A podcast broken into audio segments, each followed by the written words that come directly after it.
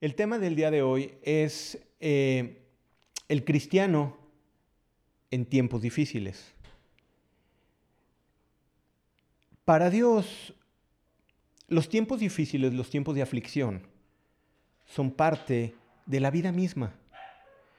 Dios nunca nos dijo que vendríamos a tener una vida sin problemas. Gracias a Dios por ellos, porque ellos nos hacen reafirmarnos en la fe, buscarle más. Pero vamos a ver qué es lo que tiene que pasar en la vida del cristiano en estos tiempos. ¿Cuál tiene que ser nuestra postura y qué es lo que tenemos que entender? Y mira, ¿existen tiempos difíciles para los cristianos? Esta es una pregunta. ¿Existen tiempos difíciles? Claro. ¿Es contundente la, la respuesta? Claro que sí. Porque a través de los tiempos difíciles nosotros podemos entender mucho del plan de Dios. Y por eso es que es permitido por Dios. Los eventos tanto a nivel personal como social nos afectan. De manera personal, si nosotros cometemos errores, si tomamos malas decisiones, tendremos consecuencias y nos meteremos en problemas. Eh, de manera social, una epidemia como la que está sucediendo ahora, una guerra, un conflicto, a final de cuentas nos afecta a, todos por igual, al cristiano y al que no lo es. Entonces, ¿cuál es la diferencia entre las personas? Y es precisamente lo que vamos a ver hoy. ¿Qué es lo que tenemos que considerar nosotros como cristianos en los tiempos de dificultad? Y en estos tiempos que estamos pasando, tiempos complicados, ¿qué es lo que Dios nos habla para que podamos aclarar nuestro pensamiento y entender la voluntad de Dios? Vamos a hacer un, rápido recuento de la historia del pueblo de Dios y vamos a entender cómo era de constante que venían las aflicciones y venían los problemas. Número uno, el pueblo de Dios. En él hubo hambre y sequía. En Génesis 12:20, vamos a ver, nada más vamos a leerlo para que nos demos una idea desde cuándo empezaban las circunstancias complicadas. Abraham acababa de recibir la promesa de parte de Dios, el llamado de parte de Dios, y en el capítulo 12 de Génesis dice, eh, en el 10, hubo entonces hambre en la tierra, y descendió Abraham a Egipto para morar allá, porque era grande el hambre en la tierra. Definitivamente, Fíjate bien, acababa Dios de darle su promesa, su pacto, su llamado a Abraham y ya estaba en un tiempo de hambre, ya estaba en un tiempo de sequía. Desde el principio. Después, son muchísimos los casos, pero vamos a ver los más emblemáticos. Vienen siete años de hambre en los días de José. Esto lo vemos en Génesis 41. Siete años de hambre. Y es revelado a José por medio del Espíritu de Dios a José y toma sus provisiones. En los tiempos de Ruth y Noemí también hubo hambres y sequías. Tres años, de tres años en los tiempos de David. Esto lo vemos en 2 Samuel 21. Tres años de sequía en los tiempos de David. Sequía y hambre con el profeta Elías. ¿Cuánto nos recordamos la historia de la mujer con su hijo y las tinajas de aceite? Son Historias que nos han bendecido, pero son historias que nos bendicen en los tiempos complicados y difíciles. Y la sequía venía tanto para el justo como para el injusto. Los tiempos complicados vienen para todos. Ciertamente Dios nos libra de muchos que ni siquiera nos damos cuenta. Pero en general el Señor venimos en el paquete de esta humanidad y también sufrimos las consecuencias de estas cosas que, vienen, que están pasando. Ahora, esto es en la parte natural, pero en el pueblo de Dios también hubo dominio y persecución de otros pueblos hacia el pueblo de Israel. Y mira, vamos a ver algunas citas para que nos demos cuenta es de, qué se trata. En el tiempo eh, que los hijos de Israel habitaron en Egipto, fueron 430 años. Vemos en Éxodo 12, 40. El tiempo que los hijos de Israel habitaron en Egipto fue 430 30 años. Hubo hombres del pueblo de Dios que nacieron en la esclavitud y murieron en la esclavitud. Pero eso no paró el propósito de Dios. Eso no paró el propósito de Dios. Eso fue parte de lo que Dios permitía para que el pueblo fuera enseñado y para que las generaciones postreras también fuéramos enseñados. Fíjate bien, en Segunda de Reyes 17, Asiria conquistó a Samaria y prácticamente desapareció Israel. Eso lo estamos viendo en Segunda de Reyes, decimos Segunda de Reyes 17. Jerusalén fue tomada por los caldeos y llevada cautiva 70 años. Nos los platica Daniel y nos los platica el profeta Isaías. Fíjate bien, en datos históricos, Roma dominó Jerusalén por casi cuatro siglos y estuvieron bajo el dominio romano por casi cuatro siglos, hasta que llegó eh, la época bizantina y en la época bizantina con Constantino empieza a cambiar el cristianismo, a institucionalizarse, pero desde la venida del Señor hasta 400, casi 400 siglos, Jerusalén fue tomada por, por, los, por los romanos. La persecución cristiana por los romanos fue de casi 250 años. Obviamente en esos lapsos hubo lapsos de tregua, en algunos 20, en algunos 30, pero fíjate bien, 250 años de la persecución romana a los cristianos. ¿Cuántos recordamos y podemos eh, eh, eh, mirar e imaginar el dolor de aquellos cristianos en el Coliseo romano? Todos tenemos, hemos visto imágenes o podemos ver dibujos de aquellas escenas terribles. Ya existen algunos videos en los cuales podemos ver de manera actuada cómo eran esos tiempos. Son unas cosas impresionantes y fueron prácticamente 250 años. Ahora, ¿qué diremos de, del holocausto ya en estas épocas en el siglo pasado? En el, en el holocausto, por la persecución nazi, el pueblo de Dios murió por millones y millones. O la persecución actual a los cristianos. Y escucha bien, en el norte de África, en, la región de, de Oriente, aún en América y en muchas partes del mundo hay persecución a los cristianos. Y un, dato que yo vi de, del 2018 nos decía que más de 4.000 mártires por año suceden. ¿Por qué? Por creer en Jesucristo. El pueblo de Dios históricamente siempre ha tenido calamidades, tanto de manera natural como de manera de persecución, por manera de prueba y juicio de parte de Dios.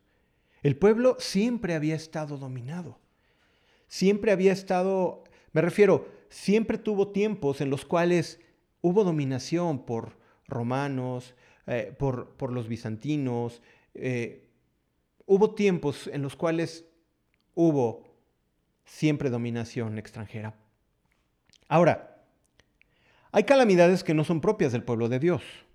Imagínate esto. La peste negra en la Edad Media dice que cobró más de 200 millones de vidas.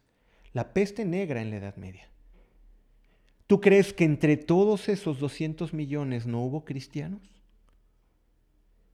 La gripe española después de la guerra, de la Primera Guerra Mundial, dice que cobró la vida de 50 millones de vidas. Obviamente no había las, las, las previsiones médicas que ahora conocemos, ni los equipos, ni, la, ni, la, ni los avances médicos, pero en esa gripe española, ¿acaso tampoco no cobraron vida de muchos cristianos? Las calamidades siempre han estado en la tierra siempre han existido, para que no nos extrañe cuando nos viene en estos momentos una pandemia. No nos tiene que extrañar, sino tenemos que ver que a través de la historia Dios ha permitido tiempos de aflicción, pero tenemos que entender que esos tiempos que Dios permite han sido tiempos para crecer, tiempos para reafirmarnos en la fe. Y esto lo vamos a ver. Para Dios no lo es ajeno el dolor de la humanidad. No lo es. Dios se duele en su corazón cuando ve que la humanidad sufre. Pero también está, Dios lo permite. ¿Por qué? Porque es la misma condición humana, el deterioro humano, el alejarse de Dios lo que ha hecho que Dios permita que vengan estas calamidades. Muchos preguntan, ¿y dónde ha estado Dios en todo esto? ¿Dónde estuvo Dios cuando vinieron estas pestes, persecuciones, cuando vinieron estas enfermedades, estas guerras? Y es una pregunta válida. Y yo sé que a ti te la han hecho muchas veces. Pero tenemos, para poder resolver esta pregunta, tenemos que ir a la Biblia y entender qué es lo que pasa en el corazón de Dios. Y a eso es a lo que vamos a seguir. ¿Acaso a Dios se le ha salido el mundo de las manos? No. A Dios no se le ha salido el mundo de las manos. Y mira, vamos a ver unas palabras. En Isaías 45, 6 y 7 dice, para que se sepa desde el nacimiento del sol y hasta donde se pone que no hay más que yo. Yo Jehová, ninguno más que yo. Verso 7, que formo la luz y creo las tinieblas, que hago la paz y creo la adversidad. Yo Jehová soy el que hago todo esto. Fíjate bien, de Él viene. ¿Por qué? Porque Dios permite que sucedan todas estas cosas. Vamos a seguir leyendo. En Daniel 2.21, la palabra del Señor nos dice, Él muda los tiempos y las edades, quita reyes y pone reyes, da la sabiduría a los sabios y la ciencia a los entendidos. ¿Quién es el que pone y quita reyes? Dios. El Señor es el que domina absolutamente todo. Y todo Él lo permite. Todo Él pasa por su aprobación. En Isaías 66.1, Jehová dijo así, el cielo es mi trono y la tierra el estrado de mis pies. ¿Puedes imaginar el tamaño de nuestro Dios? Yo creo que ni siquiera lo podemos hacer. Jehová dijo así, el cielo es mi trono y la tierra estrado de mis pies. ¿Dónde está la casa que me habréis de edificar? ¿Y dónde el lugar de mi reposo? No podemos hacer nada donde podamos contener al Señor. No hay lugar donde podamos contenerlo. He aquí que los cielos de los cielos no te puede contener, dice en Primera de Reyes 8:27. Los cielos de los cielos no lo pueden contener. Punto número uno, y lo que tenemos que entender es que Dios es grande, es altísimo, es omnipotente, es omnipresente. Tenemos que entender que Dios es extremadamente poderoso. No hay nada que pase por fuera de su voluntad. Aun cuando Satanás quería venir a atormentar a Job, tuvo que haberle pedido permiso a Dios. Jesucristo le dice a Pedro, Satanás me ha pedido para sacudirte. Y se lo he permitido, pero he pedido y he rogado al Padre que tu fe no falte. Satanás aún tiene que pedirle permiso a Dios. Entonces tenemos que entender una cosa. Dios tiene el control de todas las cosas. Ay, claro, entonces ahorita dirás, híjole, entonces tenemos un Dios muy malo porque permite las calamidades, permite las guerras, porque permite que los niños mueran, que haya niñas violadas, que haya abusos a mujeres. Entonces tenemos un Dios muy malo. No. Aunque Él lo permite, no ha sido porque Él lo quiera. Si nos ponemos a ver Génesis 1, siempre Dios habla que todo lo que hizo era bueno. Y fue hecho bueno. Todo lo que Dios hizo fue hecho bueno. Dios no hizo nada corrompido. Dios, no hizo nada corrupto. Dios no hizo nada chafa, no hizo nada eh, torcido, no hizo nada corriente. No.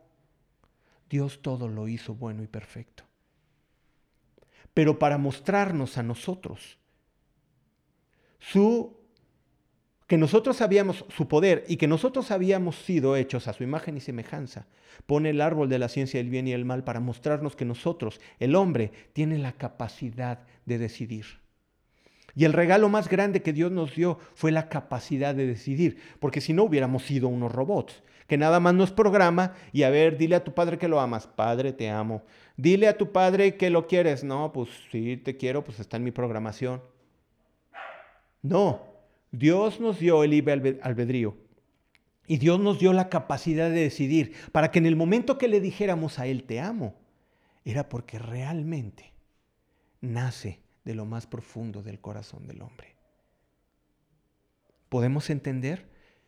Que Dios es grande, Dios es poderoso, Dios es omnipotente, nada pasa por fuera de su voluntad, pero respeta la decisión de los hombres. Dios respeta las decisiones de los hombres y el mundo se ha corrompido por la decisión mala de los hombres, pero al principio no fue así. Dios siempre tuvo consideración del hombre para que decidiera lo bueno y nosotros hemos decidido hacer lo malo. Ahora, Dios se manifiesta, y escúchame bien, a través de sus juicios en la tierra. Pensemos en esto, cuando algo está torcido, ¿qué es lo que se tiene que hacer? Hay que enderezarlo. Y Dios en su control de todas las cosas permite que sucedan calamidades, aflicciones, ¿para qué? Para que el hombre vuelva a voltear a Dios, para que sus hijos vuelvan a doblar sus rodillas y a tener comunión con Dios. Por eso es que Dios permite las cosas. Por eso es que Dios permite que vengan ese tipo de calamidades. Porque a veces hay que corregir lo que está torcido, lo que está chueco. Si el alfarero ve que una pieza no le está saliendo bien, él tiene todo el derecho de volverla a destruir y volverla a hacer. Y ciertamente no es agradable el dolor, la aflicción. Pero Dios lo permite porque Dios tiene un propósito. En Romanos 1.8, fíjate bien por qué vienen los juicios de Dios. Y aquí no los dice. Porque la ira de Dios se revela desde el cielo contra toda impiedad e injusticia de los hombres que detienen con injusticia la verdad. Vamos a volver a leerlo. Fíjate bien, porque la ira de Dios se revela desde el cielo contra toda impiedad e injusticia de los hombres que detienen con injusticia la verdad. Podríamos pensar que la ira de Dios es una manifestación de el mal humor de Dios, de que Dios es un Dios intolerante, que Dios es un Dios malo. Pero no. Nuestra mente de entendimiento y nuestro conocimiento de Dios es tan corta que no entendemos que no es que sea Dios malo, sino que Dios es tan extremadamente bueno que no permite ver la maldad delante de Él. Dios no permite ver la maldad delante de Él, porque Él es santo, porque Él es puro, y tiene que volver al equilibrio las cosas. Y permite la calamidad y permite su ira. ¿Para qué? Para ponerle orden. Pero eso no quiere decir que nos deje de amar o deje de amar, deje de amar a la humanidad. Sino que la humanidad cada día tiene la oportunidad de arrepentirse y voltear sus ojos a Dios. Pero ¿qué pasa? El hombre no ha querido. El hombre no ha querido. El hombre sigue con su necedad. Cuando tiene una necesidad, y díganme ustedes si estoy equivocado, ¿Cuántos han llegado a la iglesia pidiendo un milagro? Dios se los hace. Y cuando ya lo tienen, tienen su sanidad, cuando ya tienen su provisión, cuando ya tienen a su pareja, cuando ya tienen lo que querían, se van y se olvidan de Dios. Y yo personalmente he visto muchos casos de esos. ¿Por qué? Porque la naturaleza del hombre no es que le interese Dios, es su egoísmo donde solamente quiere a Dios para suplir su egoísmo.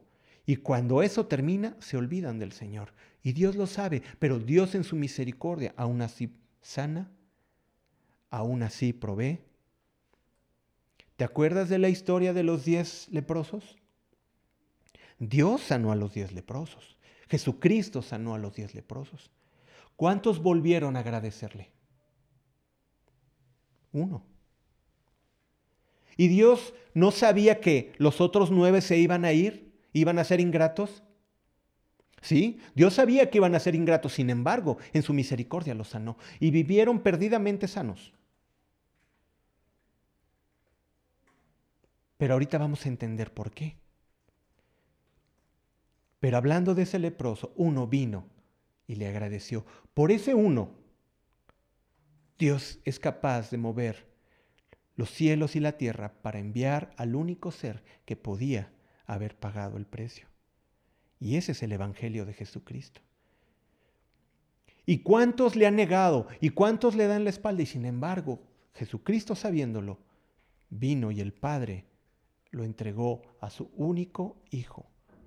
Y lo vemos en el Evangelio de Juan 3. Y ahí nos podemos dar cuenta. Pero vamos entendiendo el hombre en su capacidad de decidir ha decidido lo malo. Fíjate bien, y esto fue desde el principio. En Génesis 6, 5 y 6, dice, y vio Jehová que la maldad de los hombres era mucha.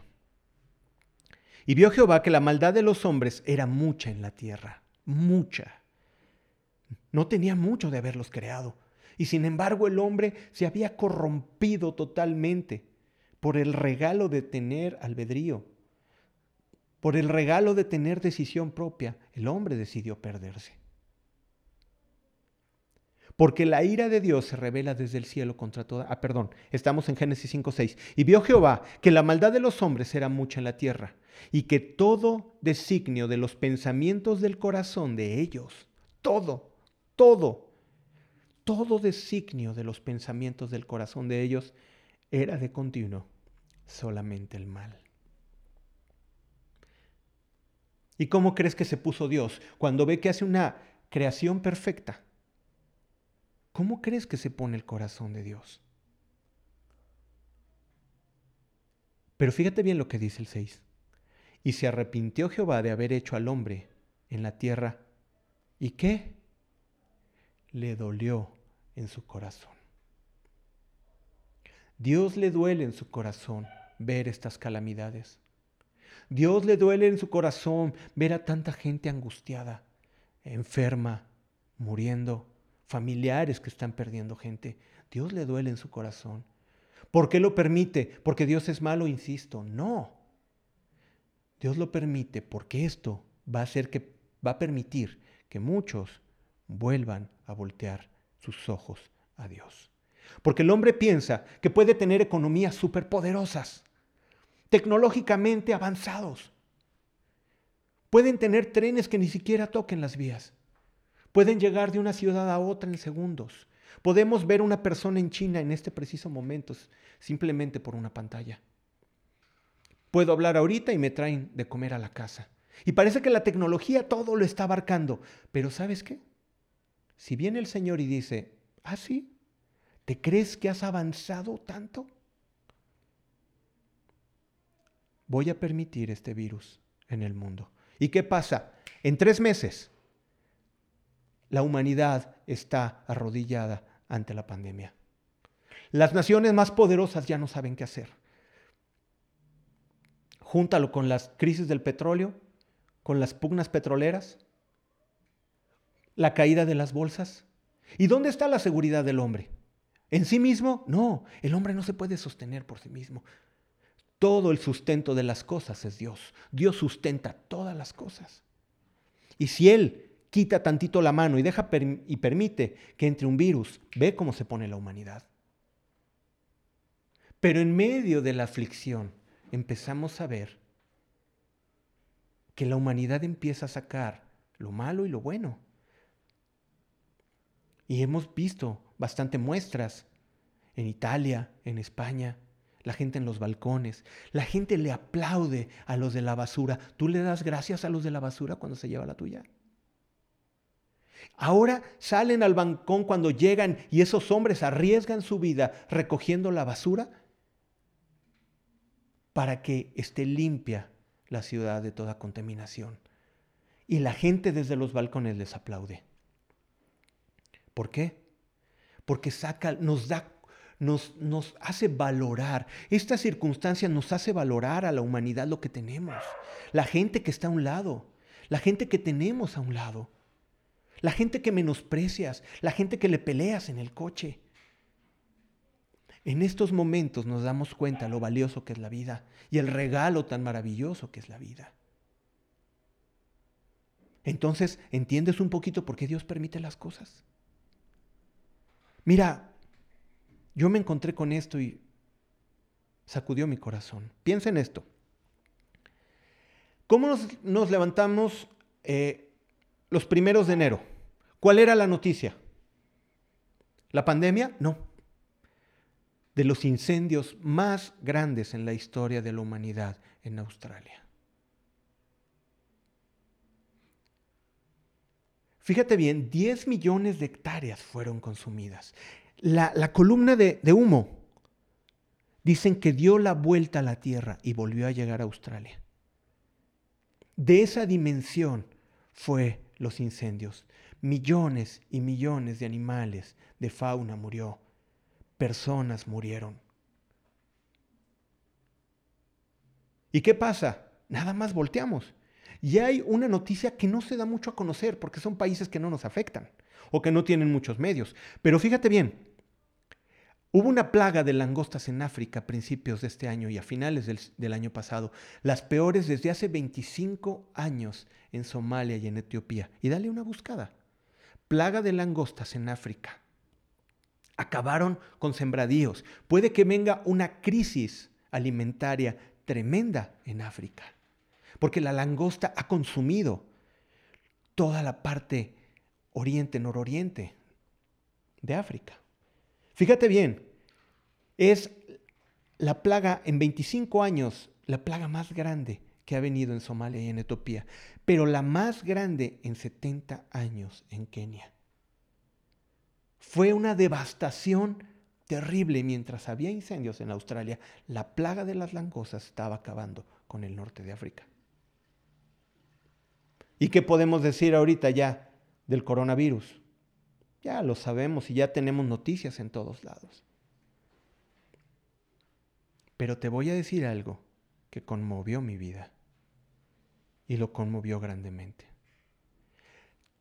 Yo he leído mucho esta palabra, la que es Segunda de Crónicas 7, 14. Pero fíjate bien lo que dice Segunda de Crónicas 7:13. Escucha bien.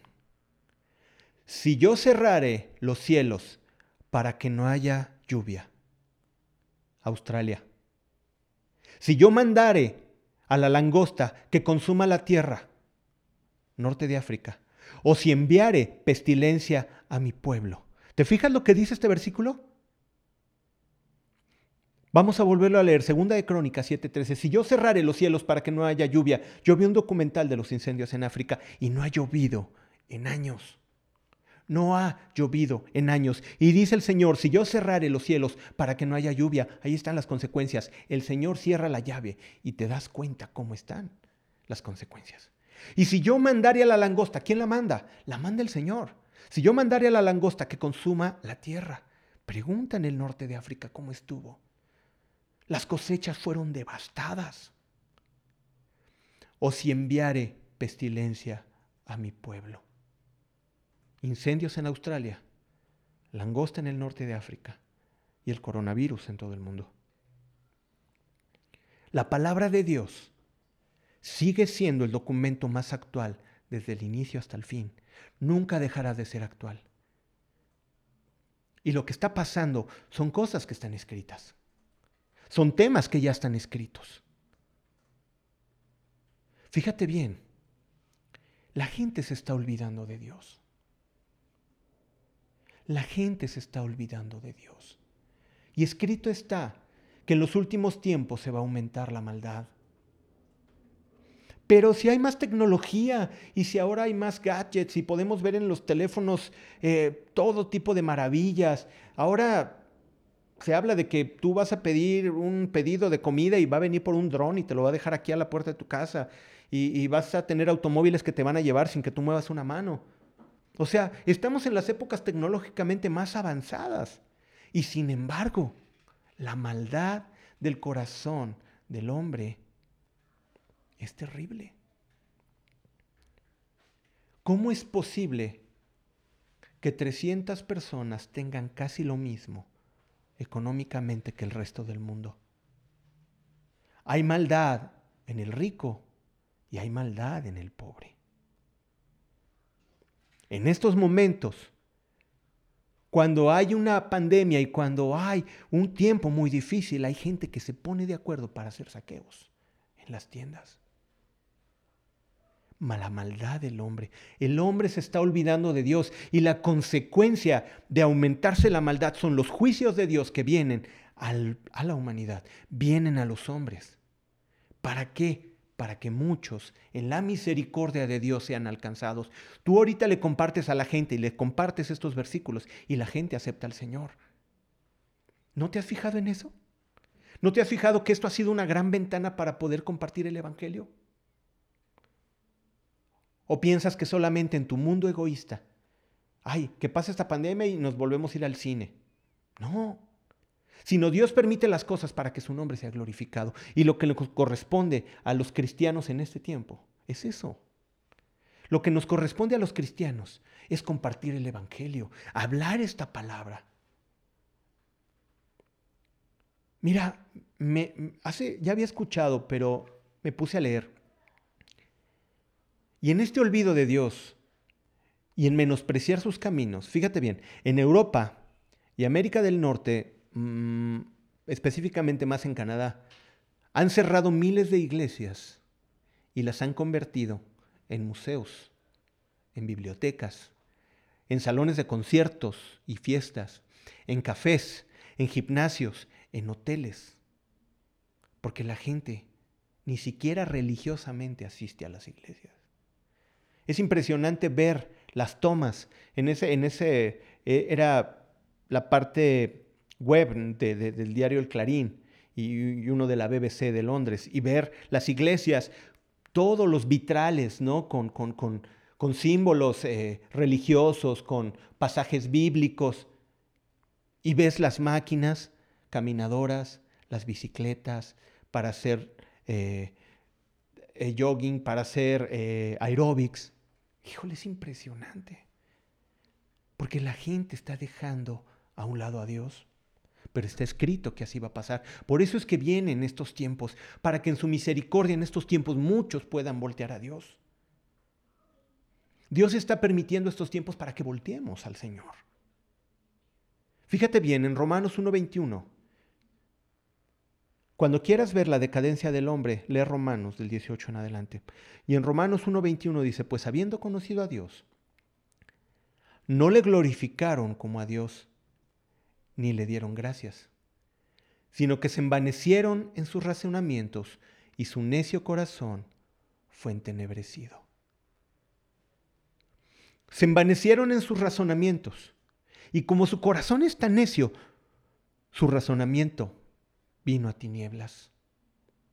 ¿Por qué viene a tinieblas? ¿Por qué los magnates son capaces de tener toda la riqueza del mundo y ver que muchos de sus empleados solamente tienen para comer? ¿De dónde viene esa maldad? ¿De dónde viene la maldad de en un momento de crisis salir a robar y a saquear? ¿De dónde viene esa maldad? Es que su conciencia ha sido entenebrecida. Pues habiendo conocido a Dios, no le glorificaron como a Dios ni le dieron gracias, sino que se envanecieron en sus razonamientos y su necio corazón fue entenebrecido.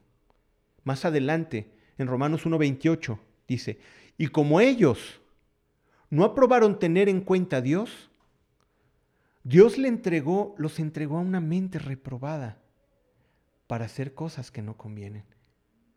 Y como ellos no aprobaron tener en cuenta a Dios, como dijeron, ah, no queremos saber nada de Dios, Dios mismo los entrega a una mente reprobada.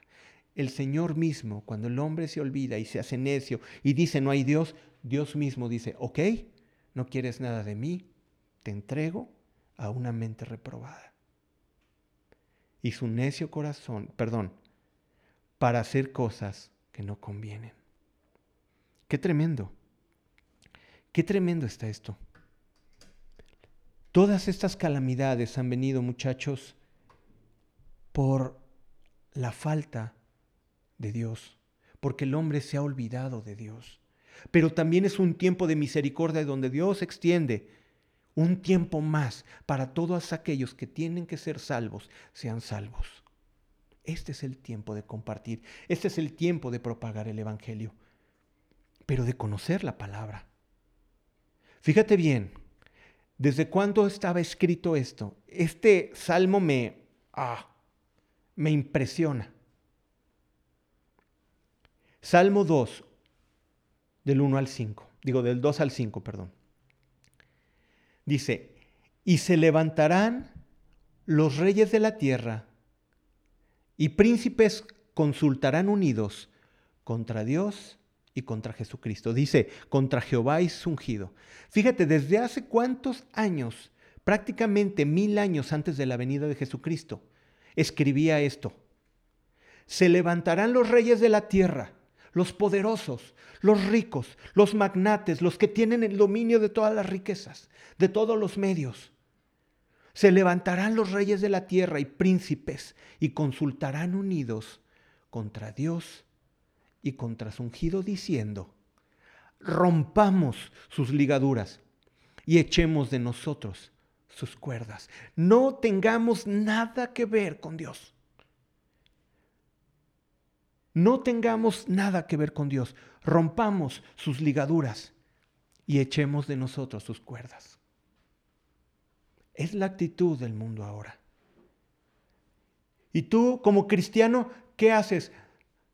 Los poderosos están diciendo que van a hacer legislaciones para que ya no haya Dios, para que se saquen las Biblias de los, de los juzgados, como pasó en Estados Unidos, para que ya no se jure sobre la Biblia para que el nombre de Dios ya no sea mencionado? Para que ahora mejor en Navidad, para seguir vendiendo, pero no dar gloria a Dios, dicen felices fiestas. Y Navidad dice felices fiestas, pero ¿dónde está el nacimiento de Jesucristo? No, no, no, Jesucristo no nos interesa. Lo que queremos es vender. Por eso es que tenemos que hacer felices fiestas. Pero como somos muy, eh, ¿cómo se le llama? Muy incluyentes, pues decimos felices fiestas para que todos compren y todos regalen. Dice el mundo, rompamos sus ligaduras y echemos de nosotros sus cuerdas. Y si tú te estás mordiendo las uñas por esto, escucha el siguiente versículo. ¿Qué es lo que nos dice? El que mora en los cielos se reirá. El Señor se burlará de ellos. Luego hablará en su furor y los turbará con su ira. Qué impresionante. Dios tiene control de todas las cosas y aún sobre la maldad del hombre, Dios se ríe. El que mora en los cielos se reirá. El Señor se burlará de ellos. Qué impresionante. Y luego hablará a ellos en su furor y los turbará con ira. Wow. De lo anterior podemos resumir que desde el principio de la humanidad ha existido la aflicción y los tiempos difíciles. Dios no es ajeno al dolor del hombre. A Dios le duele en su corazón cuando la humanidad sufre, pero permite que venga el juicio para que vuelvan a voltear a Él y para enderezar lo que está torcido. Las aflicciones y tribulaciones Dios las permite como un juicio a la maldad del hombre y por hacerlo a Él a un lado. No existe nada que se salga del control de Dios. Nada, nada. Todo está en las manos del Señor. Y todo lo que está sucediendo escrito está. Tú cristiano que te turbas con esta situación, posiblemente si venga aflicción. Y el mismo Jesucristo nos decía que en este mundo tendríamos aflicción. Lo vamos a leer. Dios no nos dijo que nos las íbamos a pasar campechanamente.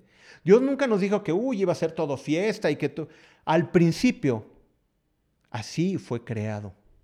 Pero ¿por qué dijo que vendría aflicción? Porque conoce la naturaleza del hombre y la naturaleza del hombre, como veíamos en Génesis 6, era de continuo, sus pensamientos de continuo hacer el mal. Entonces por eso vendrá aflicción y no dice, no los dice Jesucristo. Entonces, ¿cuál es el propósito de que el Altísimo permita las calamidades y aflicciones? Vamos a reafirmar esto. Deuteronomio 8.2. Y te acordarás de todo el camino por donde te ha traído Jehová tu Dios estos 40 años en el desierto. ¿Para qué?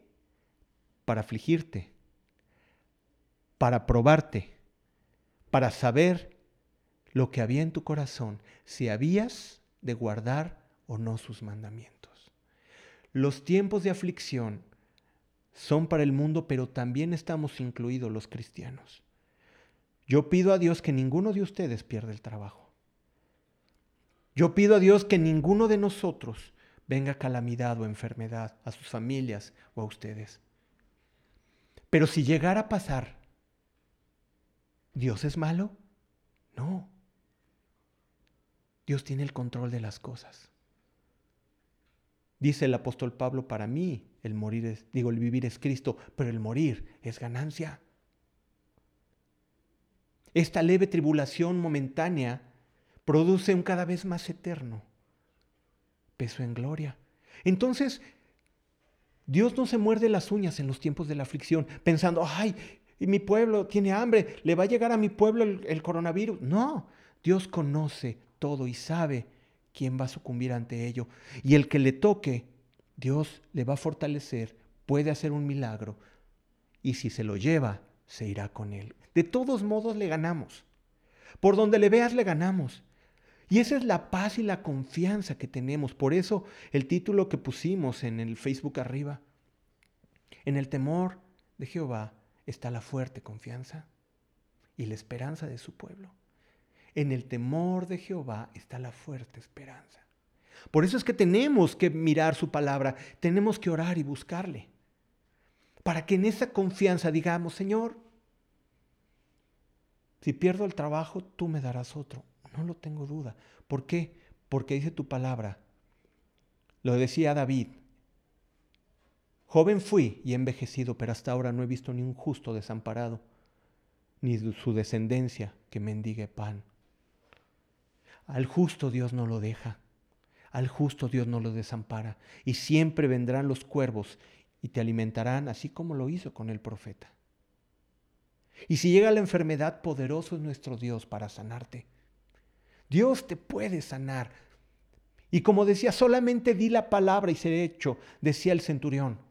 Y yo le puedo decir, Señor, si solamente truenas los dedos, soy sano. Así de sencillo. Pero si no es tu voluntad y me voy, voy a amanecer sin dolor, sin angustias, sin deudas, solamente para alabarte en un cuerpo glorificado. ¡Wow! Por donde le busques, el cristiano sale ganando. Y esa es la fe que tenemos que transmitir. Nuestra vida está escondida en Dios y nuestra vida habita bajo el abrigo de sus alas. El cristiano en tiempos difíciles es probado en su corazón para saber dónde está su confianza y fidelidad. Si tú dices, ¿por qué está pasando esto? Ok, aquí tienes una guía, un norte. El cristiano en los tiempos difíciles es probado en su corazón en dónde está su confianza y fidelidad. Entonces, dale gracias a Dios por estos tiempos. ¿Por qué? Porque te va a hacer doblar las rodillas para no perder el trabajo. Te va a hacer doblar las rodillas para que no le llegue a tu familia la enfermedad. Y eso era lo que Dios estaba buscando. Y Dios en su misericordia oye desde los cielos y te protege bajo el abrigo del Altísimo. Lee el Salmo 91. No habrá pestilencia que llegue a ti, ni mortandad que venga a tu vida. Así es la palabra de Dios. En Primera de Pedro 1, del 6, 6 y 7, dice, en lo cual vosotros os alegráis, aunque ahora por un poco de tiempo es necesario que tengáis que ser afligidos en diversas pruebas. Es necesario. Y escúchame bien esta palabra necesario. Es necesario que tengas que ser afligido en diversas pruebas. Es necesario. Dios lo ve necesario en tu vida. Pero fíjate bien lo que dice en el 7. Para que, para que sometida a prueba nuestra fe, mucho más preciosa que el oro, el cual, aunque perecedero se prueba con el fuego, sea hallada en alabanza, gloria y honra cuando sea manifestado Jesucristo. Es necesario para qué? Para pasar por el crisol donde es calentado ese horno y, la escoria va saliendo. Tú sabes que los metales tienen que ser calentados.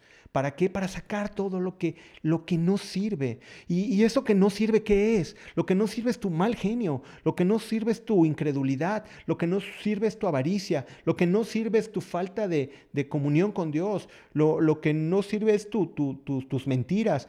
Todo eso Dios lo tiene que quitar y es a través de las pruebas y en el crisol de la prueba. Entonces Dios lo permite. El cristiano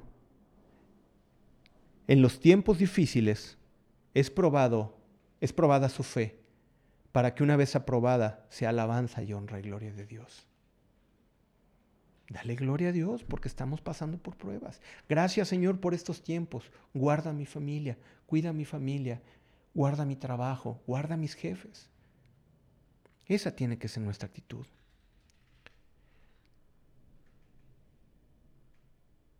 En Juan 16:33 dice, estas cosas os he hablado para que en mí, ¿en quién? En Jesucristo, tengáis paz. En el mundo tendréis aflicción, pero confiad, yo he vencido al mundo. Muchachos, estamos del lado del equipo que siempre gana, que ya tiene la victoria. Sí, pero que va a haber patadas en el campo de juego, sí va a haber patadas, que va a haber fracturas, que va a haber heridas, pero la victoria ya la tenemos. Entonces, tengamos paz y confianza en el Señor, tengamos temor de Él. Fíjate bien esta palabra en Mateo 10, 28, dice Jesús. Y esta palabra quiero que se te quede bien grabada en tu corazón. No temáis a los que matan el cuerpo. No temas a los que matan el cuerpo. No temas al hombre malo. No temas a aquel gobernante injusto. No temas a una legislación amañada. No temas a la enfermedad. No temas a la peste. No temas a aquel que puede matar el cuerpo. No temáis a los que matan el cuerpo mas el alma no la pueden matar. Temed más bien aquel que puede destruir el alma y el cuerpo en el infierno. Y el que hace eso es Dios. Teme a Dios. ¿Por qué? Porque 70 años, 80 años de tu vida, comparada con una eternidad, es absolutamente nada. Por eso no temas al que mata el cuerpo. No temas al que mata el cuerpo. Teme a Dios, porque si Él dice, no entras por tu pecado, no entras por tu corazón no arrepentido. ¡Wow! Yo sí tengo miedo de eso. Yo sí tengo miedo de eso. Comentamos, hay pláticas de familia. Si nos toca y me toca a mí, me voy con el Señor. Oraré para que el Señor guarde a mi familia. Pero yo me voy con Él. Yo me voy con Él. Eso tengo que ser, tengo que asegurarme que yo tenga que irme con el Señor. El cristiano en tiempos difíciles no debe temer al hombre malo, al dolor o a la enfermedad, sino aquel en quien está puesta nuestra salvación. Tengamos temor reverente a Dios, porque Él puede decir, tienes vida eterna, o te puede decir, no la tienes.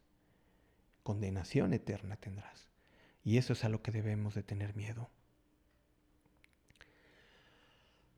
Quiero cerrar con el versículo que trastocó mi vida en esta semana, segunda de Crónicas 7, 13 y 14. ¿Se recuerdan las calamidades que pasaron a principios de año? Y cada vez que yo lea estos párrafos, acuérdate de Australia, del norte de África y del mundo azotado por el coronavirus. Segunda de Crónicas 7:13 dice, si yo cerrare los cielos para que no haya lluvia, y si yo mandare a la langosta que consuma la tierra, o si enviare pestilencia a mi pueblo, Dios lo puede hacer en un juicio. Pero escucha bien el versículo que sigue. Y este versículo tienes que grabártelo, tatuártelo en tu mente. Escribirlo y pegarlo donde siempre lo veas, en, la entrada de la puerta, cerca del picaporte. Cada vez que tú veas la manija de la puerta y digas, voy a salir, tienes que acordarte de ese versículo. Si se humillare mi pueblo, dice en el 14, si se humillare mi pueblo, mi pueblo, sobre el cual mi nombre es invocado, y oraren y buscaren mi rostro, y se convirtieren de sus malos caminos, ¿qué? Entonces yo oiré desde los cielos y perdonaré sus pecados y sanaré su tierra. ¿Qué nos corresponde hacer los cristianos en estos tiempos difíciles? Tenemos que doblar nuestra rodilla y buscar a Dios, humillarnos y rogar por misericordia de nuestro pueblo. La gente está sufriendo. Dios sabe cuántos se enfermarán. Dios sabe a cuántos se llevará. Yo pido que a los que se lleve se vayan con Él. Dios lo sabe. Pero hay muchos que todavía les falta una oportunidad en esta tierra. Y si se humillare mi pueblo, si se humillare, si dice, Señor, me despojo de mí mismo, me despojo de mi carrera, de mi conocimiento, de mi puesto en la iglesia, de, de, mis riquezas, de mis doctorados, de mis orgullos, de mi justicia. Y lo dejo a un lado, y si se humillare mi pueblo y de rodillas con la frente en el piso, se humillare su pueblo sobre el cual mi nombre es invocado, y oraren y buscaren mi rostro, y se convirtieren de sus malos caminos, si su pueblo se convierte de sus malos caminos, entonces yo oiré desde los cielos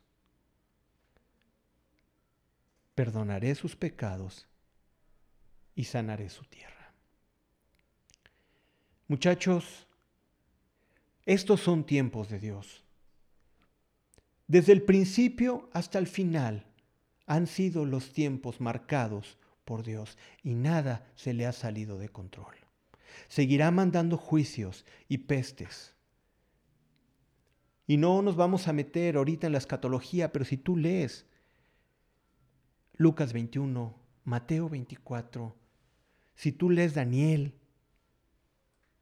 del 7 en adelante, si tú lees Apocalipsis y empiezas a pedir sabiduría y discernimiento, si empiezas a estudiar, te vas a dar cuenta que vienen cosas más terribles todavía. Se habla ya de un nuevo orden mundial. Se habla de una nueva economía se habla de que va a tener que haber un cambio. ¿Cuál va a ser ese cambio? Se acerca el tiempo del anticristo.